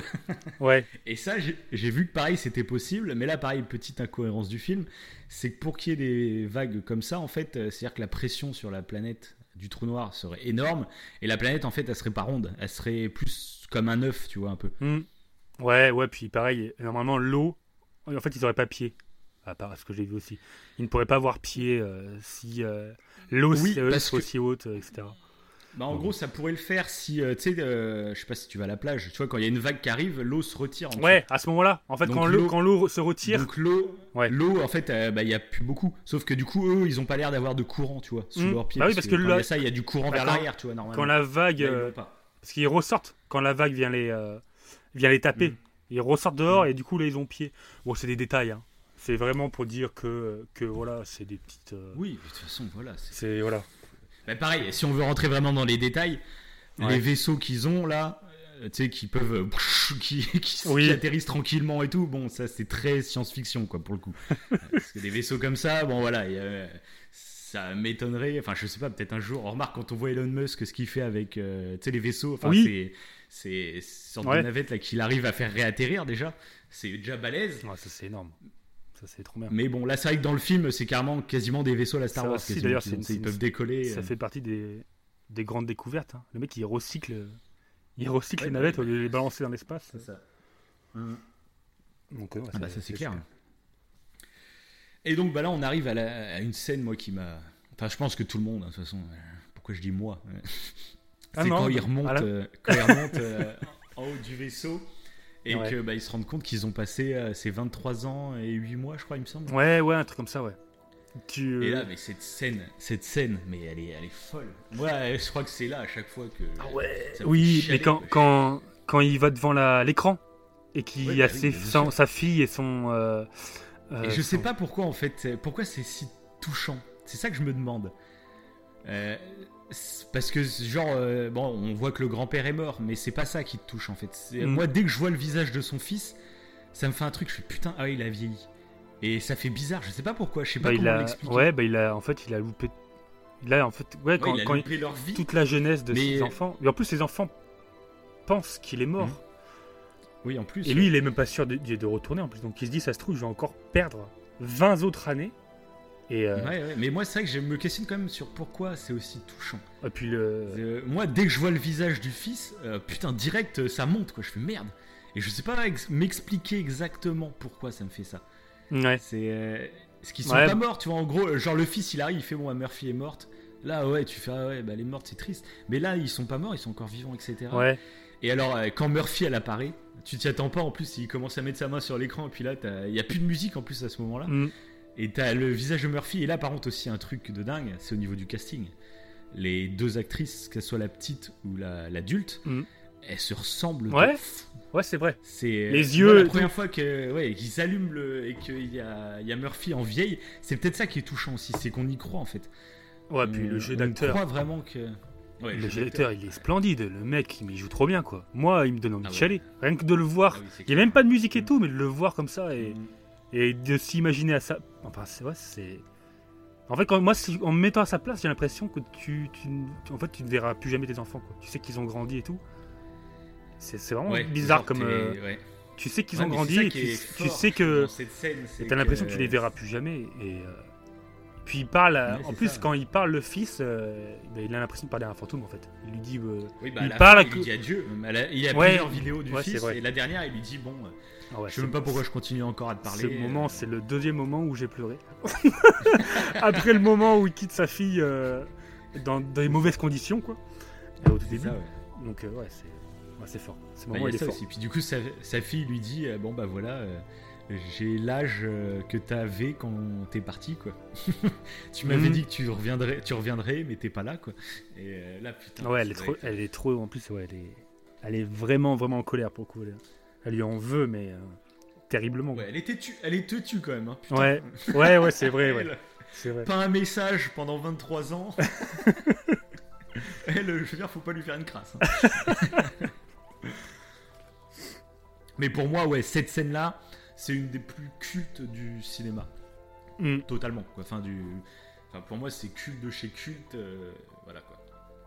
Et à chaque fois, elle me touche hein, cette scène. À chaque fois, il y a- je, je le sais pourtant, je l'ai vu plein de fois ce film, mais à chaque fois que j'arrive à ce moment-là, c'est, ça me Ouais, touche, ouais. Je sais pas pourquoi. C'est ça qui. euh, ça fait partie des rares films que, que, que, que je vais peux regarder voir plein de fois. et, Et que ouais, l'émotion, chaque fois, elle est pareille. Et en plus, là j'ai remarqué, parce que des fois il y a des, certains films où c'est la musique de Hans Zimmer qui me, qui me procure, procure quelque chose. Et là, cette scène-là, elle est plutôt. Bon, je parle pour moi évidemment, mais elle est, elle est particulière parce que, comme tu as précisé, t'as pas de musique. Tu as un silence. Et pourtant, c'est. Bah, il y a de la musique pendant le fils, Ouais, mais euh, Et dès, après, qu'il- ça dès qu'il coupe et qu'il dit, dès qu'il coupe et qu'il dit adieu, et là, la musique elle se coupe d'un coup aussi en même temps. ouais, voilà. Et c'est là qu'il se pose sur l'écran, et là, il y a la vidéo de Murphy qui se lance, ça. et là, il n'y a pas un bruit, quoi. Il y a c'est pas un fou, bruit. C'est fou. Ouais, moi, ce, ce moment, il est, ouais, il est fou. Ah ouais, donc carrément, c'est. Bah, voilà, moi, c'est scène culte de, culte de tout le cinéma, quoi. Moi, c'est. c'est- parfait, Les, monsieur. les mecs, ils sont trop, trop fans, tu sais. Bah oui, mais on s'en fout, quoi. Ah bah oui, bah, de toute façon, c'est la réalité. C'est la C'est réalité. ça, quoi. On va pas se cacher, hein, de toute façon, on s'en fout. Non, c'est clair, c'est clair. Bon, on va quand même avancer après cette scène fabuleuse. Mhm. Et moi, je serais d'avis bah, qu'on passe directement à la deuxième planète, à moins que tu aies un truc entre les deux. Euh, non, pas spécialement, non, ouais. Non, pas forcément. Non, Bon, on pas voit du juste tout. Murphy après dans le présent, on va dire, euh, qui a dû. Ah, si, si, si. mais sinon- Petit euh, truc. Juste avant, Ah. bah, peut-être t'allais le préciser d'ailleurs, parce que ça, ça Ouais. correspond. Mais juste avant qu'ils aillent dans la dans l'autre planète, donc qui est la planète de, de Dr. Mann, enfin du, j'ai dit Mm. docteur, je ne sais pas pourquoi, de, de... Enfin, Matt Damon. Matt Damon. oui, oui, Matt Damon. Ça, par contre, je me rappelle la première fois. Là le choc. Je trouve, mais je trouve que le casting est génial. Euh, Enfin, j'adore tous les acteurs. et Ouais. tout. Matt Damon, j'ai rien contre lui. Mais le problème, c'est qu'en fait, il arrive et quand ils ouvrent son truc, le premier truc que tu dis, c'est Oh putain, il y a Matt Damon. Sais, c'est horrible, mais je sais pas pourquoi cet acteur en particulier m'a fait ça, alors que Peter McConaughey, je le connaissais avant, tu vois. Euh, Anna Tawai, je la connaissais aussi d'avant, Ouais, mais ça me l'a pas fait, tu Matt vois. Damon, il est, il est- Que- il est plus Damon il est plus connu, plus connu quand même. Enfin, je pense qu'il Bah, je sais pas. Mais après, lui- moi, euh, Mais contrairement, ouais. ouais. mais lui, il était pas. euh, euh, en fait, on sait pas qui joue dans le film. Je crois que quand t'as- ouais, euh, quand ils ont fait le, pas sur les bandes annonces et tout. Non. je sais pas. Enfin, moi, il me semble pas. moi, à la base, quand j'ai vu le film, je savais pas du tout, à part Peter McConaughey, je savais pas, même Anna Tawai, je savais pas qu'elle jouait dedans. En fait. Mhm. Et Ouais, bah, je savais pas un était choc. dedans, hein, moi non plus. hein. Moi non plus. Ça m'a pas fait un choc quand j'ai vu Anna Tawai, toi. Mais Oui. lui, je sais pas pourquoi. En plus, c'est qu'ils sortent du truc. Donc, t'as une sorte de petit suspense. euh, Tiens, est-ce qu'il est encore vivant ou je sais pas quoi. Bah, après, non, mais je pense Puis que. quand ouais. ils ouvrent, tu vois Matt Damon, tu fais non. je pense que lui, c'est un- acteur hollywoodien qui est quand même plus réputé que, que Ouais, c'est peut-être ça, ouais. Qu'il est plus En fait, connu. tu le, faire, tu, le petit tu faire des blagues. En fait, tu pourrais faire des blagues avec cette scène. C'est genre, tu refais la scène plein de fois. Puis à chaque fois, genre, t'as Johnny Hallyday qui sort. Mec, il de personne. blagues comme ça. Ah ouais, d'ailleurs, c'est dommage que personne n'y ait pensé pour faire des, Ça va, des ouais. montages. Aussi, je crois que j'ai trouvé un concept. Je crois qu'on va- on va faire ça. Ah, c'est clair. Morgan Freeman, tu mets dedans. Chaque fois, t'as un acteur différent. Et, euh, Ce serait beau, ça. et ouais, mais juste avant qu'ils arrivent dans cette planète, donc euh, euh, un moment aussi que je trouve formidable, encore une fois, c'est et qui, qui est formidable pour plein de trucs, je trouve, c'est quand euh, ils doivent choisir la planète. Donc ils sont pas encore sûrs d'aller Bah oui. sur cette planète-là qui est celle de Man. Ils hésitent avec Edmond, Edmond, Edmond ou Edmond, je sais plus comment, ça- comment il se nomme. Et, et sauf qu'ils sont en train d'hésiter. Et du coup, t'as t'as bah, la nana euh, qui commence à, à justifier le fait que la planète, la planète, la planète, j'ai réussi à parler, la planète d'Edmond est intéressante parce que si, parce que ça, elle est valable, etc. Et euh, du coup, à, à justifier le fait qu'il faut aller là-bas. Oui. Et d'un coup, Mm. Cooper il réfléchit et il dit euh, Bon, je, je résume un peu, mais en, gros- en gros, il dit Oui, mais avant de, de choisir la planète, il faudrait peut-être qu'on précise quelque chose. C'est le fait que tu es, ouais, voilà, que tu es amoureuse de lui. Et là, tu un petit blanc, et puis après, elle commence à se justifier du fait que oui, mais l'amour, euh, ça permet des grandes choses, etc. Donc, elle, elle fait toute une justification en fait qui est pas du tout scientifique pour le coup. qui est totalement euh, intuitif. Oui, oui. Elle, elle dit, elle a dit clairement que c'est intuitif, que l'intuition, que c'est la bonne planète. Et, euh, ça. Et puis elle pose des questions, c'est assez intéressant, même Ouais. si pour certains ça peut paraître peut-être un peu, un peu niais, tu vois. Ah, c'est l'amour qui voilà.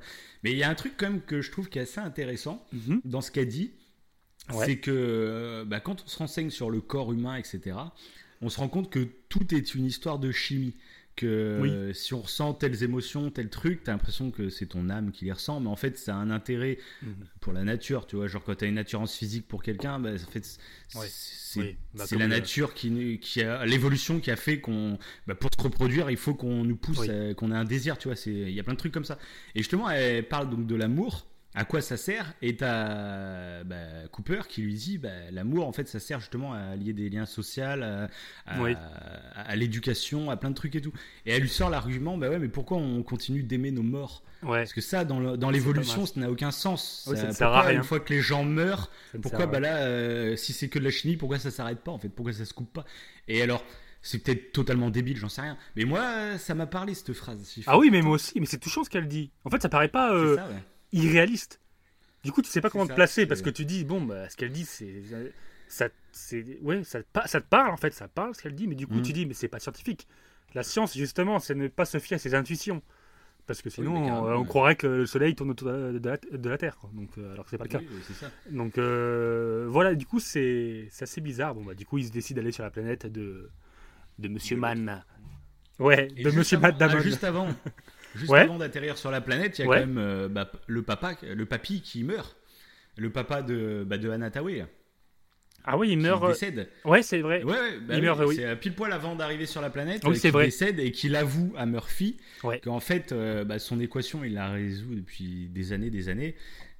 Et qu'en fait, euh, bah, c'est pas possible, en fait. euh, donc, en gros, il n'y a pas de plan A. Le plan Mhm. A qui fait que les humains vont déménager, c'est pas possible.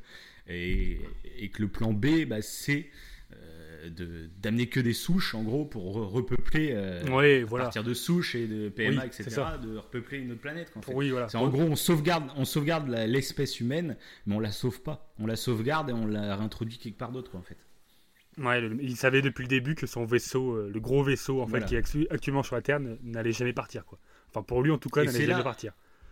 Et c'est là que j'ai bien aimé aussi ce moment-là, Ouais. parce que là, bah, en plus, ça va faire écho du coup à ce qui se passe après sur la planète avec, euh, c'est le docteur Mann donc, Mhm. qui euh, donc, bah, façon, Mais docteur, Spock il est pas doc- il est docteur ou pas? Mais oui, parce qu'en gros, en plus, a priori, bah, le docteur Mann, donc Matt Damon, Oui. c'est un- en gros, apparemment, c'est un éminent euh, scientifique. C'est quelqu'un qui a, qui a contribué à fond euh, Ouais. Dans l'élaboration de tout ce projet. C'est quelqu'un de très brillant. Ils en, ils en parlent et depuis pour le ça début d'ailleurs. Depuis, ça. le C'est pour ça. l'arrivée à la NASA, ils, en, ils, ils parlent de lui. Ouais. C'est ça. Et c'est pour ça qu'ils vont sur cette planète. Parce Mhm. que cet homme-là, c'est quelqu'un de. Euh, Anatawe, elle présente comme le- un des plus brillants de l'humanité. Tu vois, Oui, genre une sorte de nouveau, nouveau Einstein, quoi, en fait. Quoi. Elle présente comme ça. Et c'est pour ça qu'ils vont sur cette planète. en Oui, premier, et parce que font aussi pas- il, il donne des données. C'est le seul qui Oui, donne voilà, des données oui. en plus. Ouais. Oui, mais voilà. Mais les deux donnaient des données. Sauf qu'il y en a un, c'est un éminent, etc. Et- Ah non, mais je crois voilà, pas. pour- Edmond, je crois pas qu'il donne, il, il donne pas de données lui. hein. Il me semble pas. hein. Je crois qu'il en Je donne pas. plus. Mais sauf que sa planète était plus viable, je crois. Mais je crois pas qu'il donne de données. Il me semble Je pas. sais plus. Ouais, t'es plus proche, je crois. Ouais, ouais, il y avait un truc. euh, Ouais, ça se valait les deux. Enfin, hein. en gros, à, à leur place, euh, pour choisir. Et c'est là que j'ai trouvé intéressant. Donc, du coup, bah, le docteur Mann va, va les trahir. Et, Oh, euh, Voilà l'enfoiré. et- ah, ça c'est clair. ouais. Mais du coup, ça, ça, là, j'ai trouvé que c'était super intéressant sur le comportement humain. Mm. Qui, euh, on a beau se préparer à tout, euh, bah, il y a des choses qu'on peut pas contrôler en fait. Et, euh, et c'est pour ça qu'il fait le choix, le, donc le père de, de Anatawe là. Et c'est pour ça qu'il fait le choix de mentir en fait, de, de dire que s'il y a une chance de sauver l'humanité, alors qu'il sait qu'il y en a pas. Mais il sait que s'il dit qu'il y en a pas, bah, il y aura beaucoup moins de monde qui serait prêt à partir en fait. Ouais.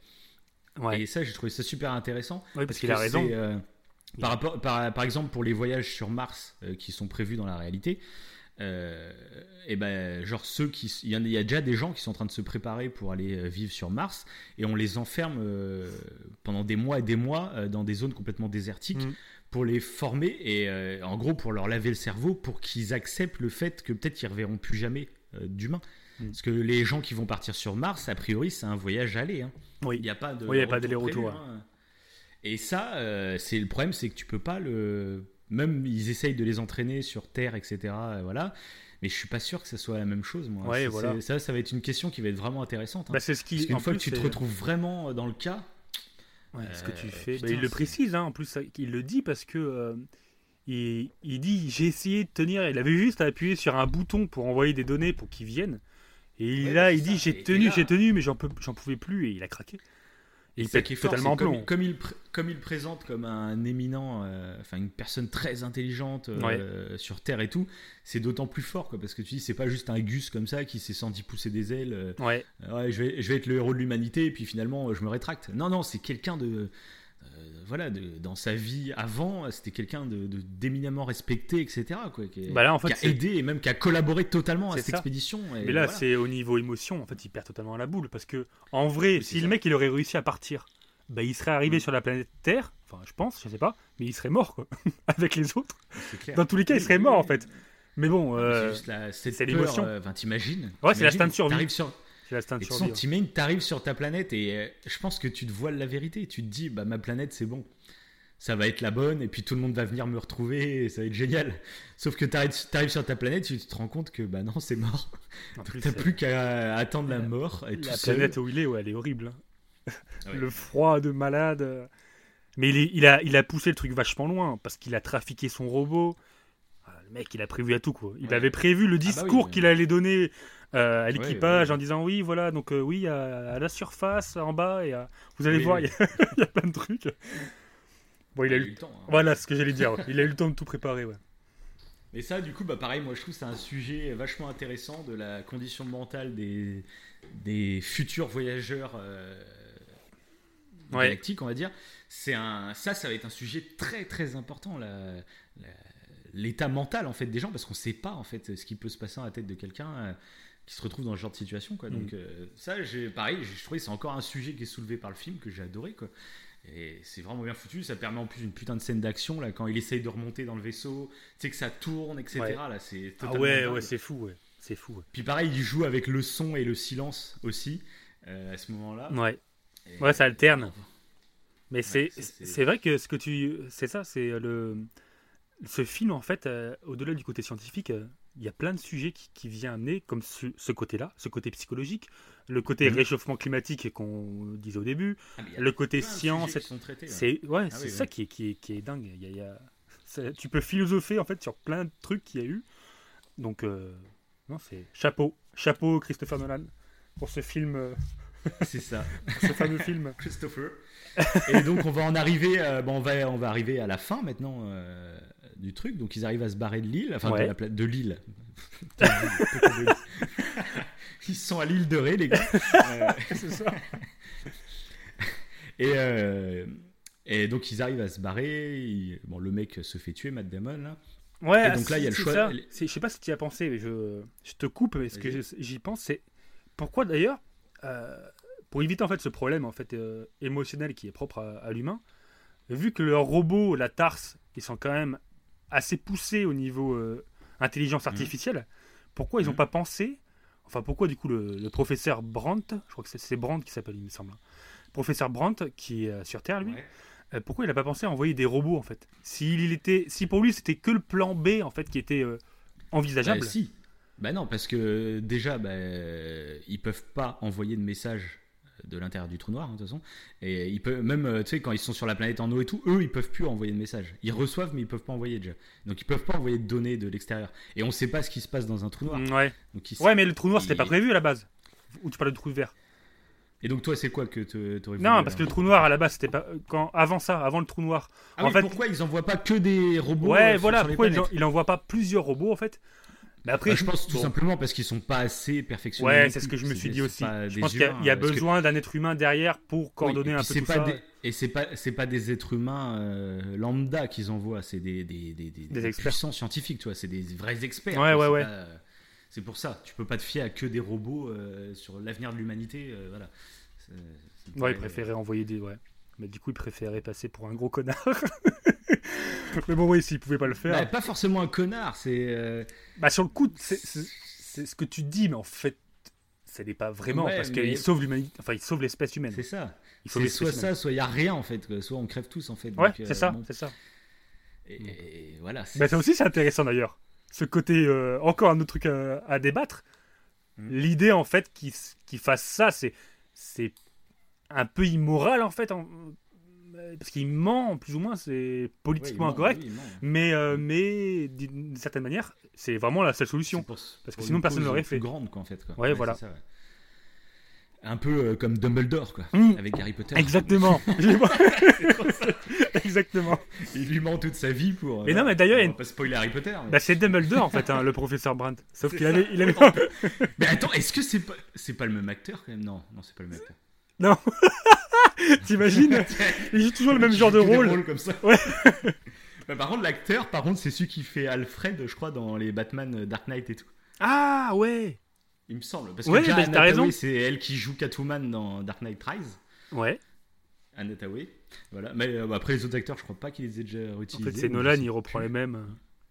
Bah, souvent, hein, les réalisateurs, ils ont leur, un peu, leur acteur fétiche. Ouais, ouais. Enfin bon, donc on va arriver au trou noir. Au trou noir. Voilà. Donc bah, quand bah, il décide de sacrifier pour aller dans le trou noir. Et c'est là, bon là, je pense que c'est le truc qui a dû faire le plus débat de, de tout le film. Parce que là, ça part totalement dans, dans de l'hypothèse. Mm. Ouais, bah oui. L'hypothèse qui est même euh, clairement, enfin, il y a beaucoup plus de chances que ce soit impossible que, que ça ne le soit pas. Parce que normalement, bon, tu rentres dans un trou noir, la masse te déchiquette. Là, t'es es mort, hein, mm. ça t'étire. Tu fais une sorte de, de spaghetti géant et puis c'est fini. Au revoir, on rentre sur le truc.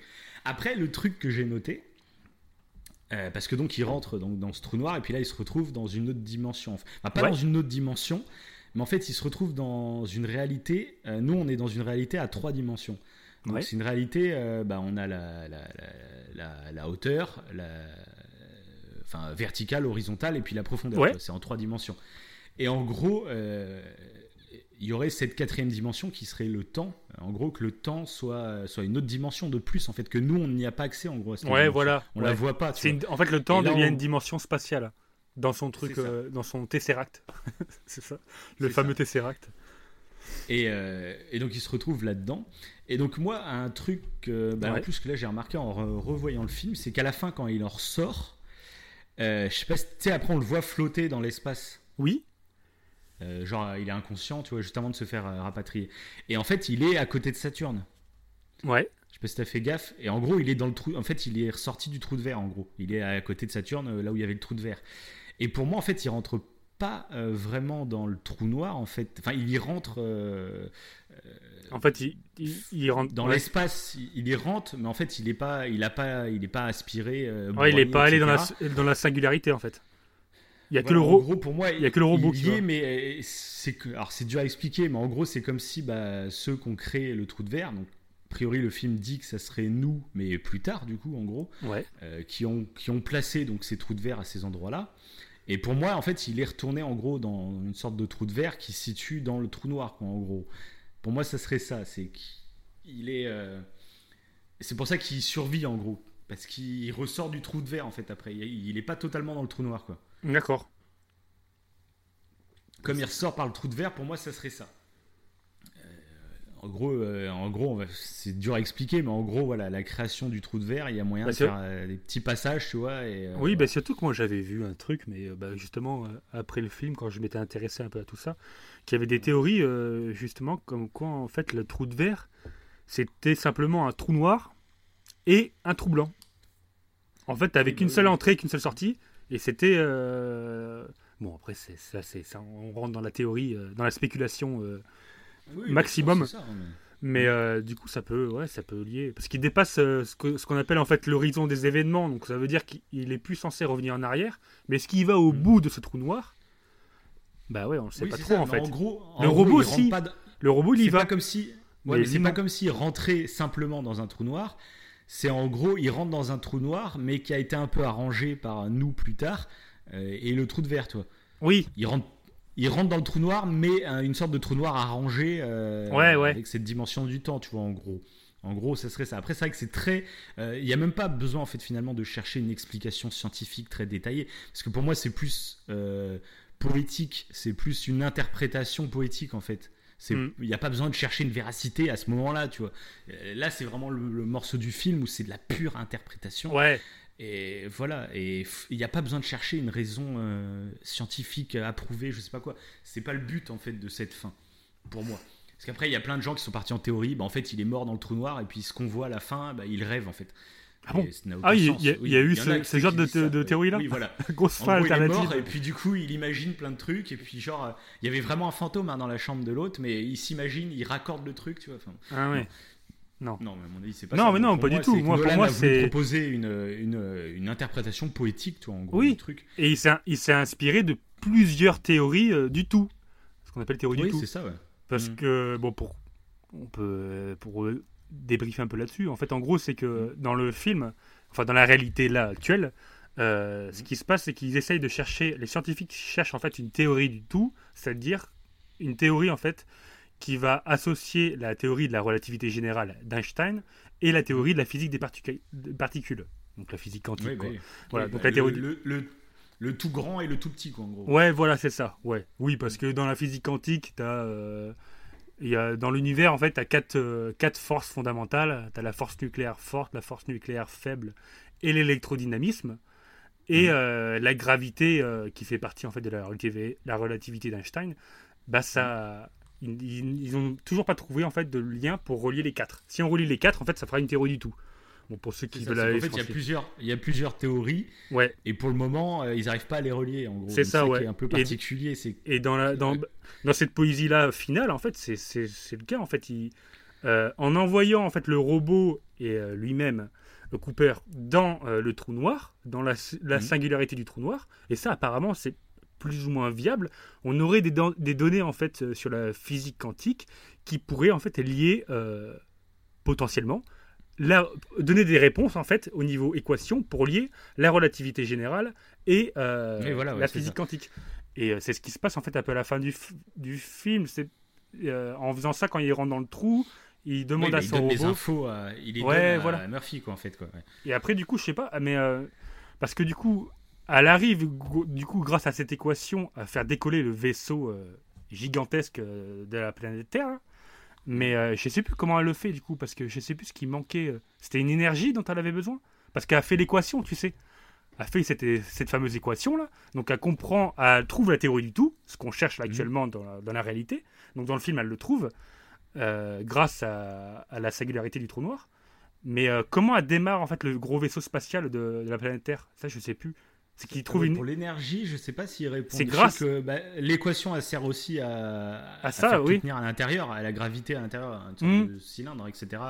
Euh, ouais. Après, oui, je sais plus exactement. C'est vrai que je me suis renseigné là-dessus avant le bah, podcast. je crois qu'il. Euh, bah, après, tu penses plus parce qu'il y a tellement de données dans le film. Oui, je crois qu'au tout début, euh. au tout début, ils en parlent très rapidement. Il le dit, le, professeur, je, je sais plus du coup. Je... Plus, Autant je l'ai vu bah, juste, juste, avant le podcast. c'est ça, oui, bah oui, mais il y a tellement de trucs. Mais justement, c'est ce qui est bien dans ce film, c'est que bah voilà, on, on, va pas tout dire dans ce podcast parce qu'on est, c'est pas notre métier, voilà. Oui. Mais justement, ça pousse bah, ceux qui nous écoutent, qui sont intéressés par tout ça, bah, allez vous renseigner justement là-dessus à fond. Et il y a des réponses euh, crédibles, pas, avérées, pas avérées, mais crédibles. Et ça qui est cool dans ce film, quoi. Oui, oui, parce que du coup, là, la théorie du tout qui est expliquée dans le film, euh, même si actuellement on l'a pas trouvée, euh, encore une fois, je précise, dans la réalité, c'est quand même inspiré de théories qui pourraient potentiellement exister. Donc la théorie des cordes, d'où le vaisseau, la, station Cooper qui fait un peu une corde, je trouve que c'est un clin d'œil, je pense, à, à, ce côté, à, bah, la théorie des cordes. Vu que la station Cooper est un cylindre, oui, euh, c'est un clin d'œil à ça. Et donc il s'inspire quand même de pas mal de choses. Et mm. j'avais vu un truc comme quoi il s'inspirait de la j'avais trouvé ça plutôt intéressant, de la théorie des, des branes. Euh, du fait en fait que les branes, c'est comme si euh, on imagine notre univers observable. Euh, vous imaginez un livre en fait, un bouquin, un dictionnaire, n'importe quoi, et une page, en fait, ça correspond à notre univers observable. Mhm. Et du coup, chaque page, en fait, c'est d'autres univers. Et que nous, on peut pas observer. Du coup, nous, on est dans notre page et on peut pas observer les autres univers. Et que la gravité, en fait. Parce que à travers du coup les trucs. Euh, oui, voilà, c'est ça. Parce que ça, un truc qui paraît très science-fiction, c'est parler de plusieurs dimensions. Oui, mais euh, mais euh, il y a beaucoup de scientifiques qui pas qui, y croient, mais qui théorisent là-dessus en fait, sur la possibilité qu'il y ait plusieurs dimensions. Ouais. Ça nous paraît complètement science-fiction et pour le coup c'est ouais, voilà. on n'a aucune donnée là-dessus, mais oui, et puis c'est fait de façon mais ça fait partie des choses envisageables, quoi, voilà. Et donc bah on va continuer à avancer parce que là, moi, c'est un truc aussi que je voulais parler, donc toujours dans cette phase-là, Ouais. que je trouve méga intéressante. Ouais. C'est donc Cooper interagit donc avec la, la- la bibliothèque de sa fille. Mhm. Et ça, là, pareil, ça soulève un autre point que je trouve vachement intéressant. C'est que dans le monde actuel dans lequel on est, dès qu'il se passe un truc un peu bizarre, et ben à chaque fois on le raccroche à des trucs paranormaux, des fantômes, trucs comme ça. Là, c'est pile poil le cas. Ça elle pense que c'est un fantôme. Il y a des livres qui tombent, elle pense que c'est un fantôme. Mhm. Et, euh, et c'est pourquoi on, on rapproche directement. Genre, il y a un livre qui tombe, tu vas penser directement que c'est un fantôme, que c'est un esprit, que c'est un poltergeist ou je sais pas. Pourquoi on se raccroche à. C'est juste culturel, tu vois, de- d'imaginer Bah oui. des trucs comme ça. Que là, on se rend compte qu'en fait, bah, c'est une toute autre explication. Et limite, j'ai envie de dire, j'en sais rien, mais c'est plus probable ce qui se passe dans le film Bah, que ouais. que ça soit des fantômes en fait. Bah oui. Des, fan- des fantômes, tu vois, des esprits qui survivent à leur Ouais, corps et bah tout. oui, ça- ouais, c'est encore moins probable en fait. Là, on trouve que la fin d'Interstellar, oh, c'est vachement tiré par les cheveux, blabla. Mais les fantômes, c'est quoi? C'est pas tiré par les cheveux, les fantômes? Quand tu vas voir, quand tu vas voir Annabelle, t'es pas en train de te dire, oh la poupée qui bouge, c'est vraiment tiré par les cheveux. tu te le dis pas. Et ça rapproche à plein de trucs. Et là, je ferai écho à, à l'exoconférence de Alexandre Astier Ouais. qui parle donc des ovnis, etc. Et euh, il dit un truc, un argument qui est super intéressant, c'est que tu sais, il y a des masses de témoignages, des gens qui ont vu des ovnis, etc. Donc déjà, dans tous les ovnis, que les témoignages, il y a plein de témoignages. Déjà, il y en a qui mentent.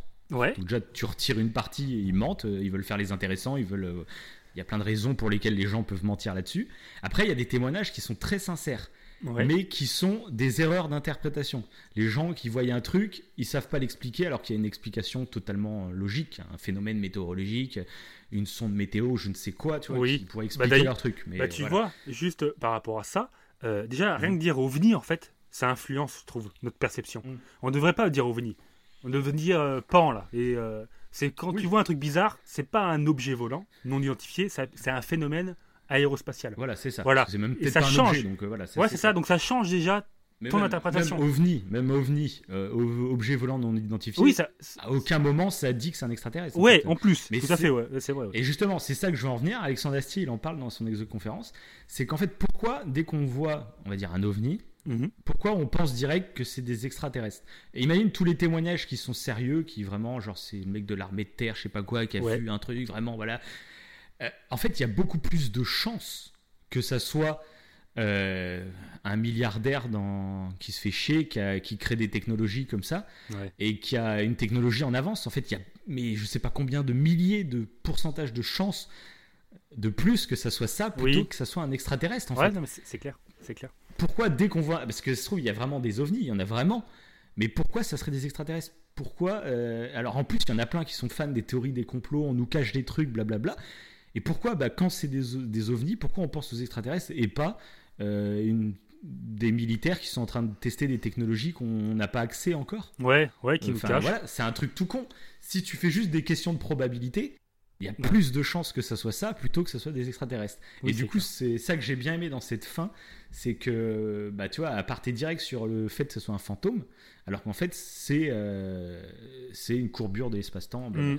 Et, euh, et du coup, bah, c'est plus crédible finalement que ce soit une courbure de l'espace-temps, même si ça paraît totalement illusoire, mais c'est plus crédible plutôt qu'un fantôme. Et ça, j'avais bien aimé qu'il soulève ce problème aussi Ouais. du fait qu'on soit toujours attiré par euh, notre culture. hein. Parce que les fantômes, c'est parce que c'est culturel finalement qu'on en parle. Les ovnis, les extraterrestres, c'est culturel. C'est pas, ça repose pas sur des bases scientifiques à la base. Oui, et puis il y a, il y a déjà eu des études hein, sur ça. C'est vrai que on, on- on- j'entends souvent dire qu'il n'y a pas eu d'études sur, ces cas-là et tout, sur les cas. Mm. Euh, parce que ce qui, ce qui se passe là avec la, la petite, euh, on peut, on- oui, on peut considérer que c'est paranormal, parce qu'on ne comprend pas ce que c'est. Mais paranormal, comme ça ne veut pas dire fantôme. Voilà, clairement. Et euh, et il y a déjà eu des études en fait sur les esprits et tout. Y a- y, a déjà eu des- Alors peut-être pas beaucoup, parce qu'il y a d'autres trucs qui, qui ont prouvé que c'était autre chose, mais euh, il y en a déjà eu. Donc c'est vrai que c'est Oui. ouais, c'est instinctif. On pense à un truc qui. On Et pense à un truc qui nous fait fantasmer, clairement. Ouais, ouais, bah oui, oui, oui. Tu vois un ovni dans le ciel, ça te fait kiffer de te dire que Oui, des puis après, en fait, je pense que. c'est plus Ouais, marrant, voilà. quoi. Oui, c'est sûr, C'est- sûr. ouais. Après, bon, voilà, toutes les croyances, de toute façon, partent. À la base, faut se questionner, je pense, Bah, sur le fait de est-ce que j'ai pas envie d'y croire? Est-ce que j'ai pas envie d'y croire? Ça serait peut-être cool. C'est comme tous les trucs, les dragons, les licornes, les, les, les elfes, tout comme ça. Ça serait tellement cool qu'on mm. ait un peu de magie dans ce monde très terre à terre, tu vois. Et je pense qu'il y a beaucoup de mythes et de légendes qui sont, euh, qui sont cette cause-là, quoi. Ouais. c'est un sujet encore en plus dans le film, je trouve, qui traite. Ouais, mais c'est vrai que c'est ça, je trouve ça génial. C'est pas mal. Et du coup, tous ceux, et ça, en plus, ça fait une sorte de contre-pied, je pense, à tous ceux qui critiquent la fin en disant que c'est tiré par les cheveux et tout. C'est ça que je trouve bien. Oui, alors. C'est qu'il y a plein de gens, il y a plein de gens qui vont aller critiquer oh, à la fin c'est tiré par les cheveux, alors que finalement. Alors que non. Bah. Alors que non. En plus, niveau probabilité, ça a plus de chances d'être crédible que des, fantômes, quoi. Donc ça. Oui. c'est le mec, il, se répond lui-même euh, directement, quoi. Après, il y a beaucoup de gens, je pense, qui vont pas euh, faire cette démarche d'aller se renseigner, etc. Et donc pour eux, ça sera juste tiré par les cheveux. Et puis après, ils iront, ah oui, alors que... ils iront voir un autre film. Et puis ils vont regarder des, documentaires sur les fantômes et sur, les, sur la fin du monde des Mayas. Et puis ils seront oui, voilà. voilà. alors que, ouais, c'est ça. c'est vrai, ça s'aspire. De, à la fin, quand ils traversent du coup un peu le temps, euh, ça s'aspire encore une fois, je le répète, de la théorie des branes, plus ou moins, ou les ondes gravitationnelles. En fait, bah, il y a avant dans n'importe quelle enfin il n'y a pas de temps. C'est vraiment c'est ce que mm. ce que tu précises tout à l'heure ça devient une dimension spatiale le temps. Et du coup mm. c'est pour ça qu'il peut faire des trucs. Et c'est pour ça que ça pourrait être plus valable que les fantômes ouais euh, c'est clairement oui. il y a plus c'est plus probable. Voilà c'est plus probable. Même si c'est fantastique. ça reste, ça, reste totalement euh, improbable alors après pourquoi mais lui moins improbable que des fantômes après que lui soit petit et que ce soit lui qui le fasse pareil ça pourrait être autre chose ça pourrait être une autre dimension, pas forcément lui, quoi, mais oui, euh, ça peut être plein de trucs, quoi. Donc, euh, c'est vrai que c'est pour ça que, voilà, c'est. Encore une fois, ce film est formidable, voilà. c'est ça. Faut le, faut le dire. non, et puis moi, ce que j'adore, c'est de toute façon, que ce soit Interstellar ou d'autres films ou d'autres œuvres euh, fictives, j'aime bien quand ça crée le débat, moi, qu'on se questionne dessus, et puis que, en gros, on fasse vivre le film en dehors de, des deux heures que tu passes au cinéma, mm. euh, qu'après t'en discutes et, que tu réfléchisses. Puis alors là, ce film, c'est la porte ouverte à plein de trucs. Et c'est ça que j'adore, moi, dans cette fin, quoi.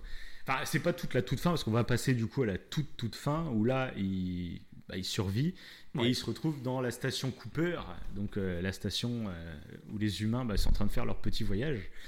Et, et a priori, à ce que je pense, parce que tu sais, ils lui disent qu'elle arrive dans quelques semaines. Je sais pas si tu vois à la fin. Oui, ouais, ouais, euh, ouais, je me rappelle, ouais. Donc j'ai l'impression en fait qu'ils sont pas partis, de toute façon je pense pas, mais ils sont partis à plusieurs, euh, plusieurs navettes en gros, je pense. Oui, oui, parce qu'apparemment elle est dans une autre navette et que c'est compliqué pour faire la, le transfert, je le crois. transfert, quoi, ouais. et du coup, ouais, c'est ça. en sommeil parce qu'elle est presque en train de mourir, quoi. Donc euh, voilà.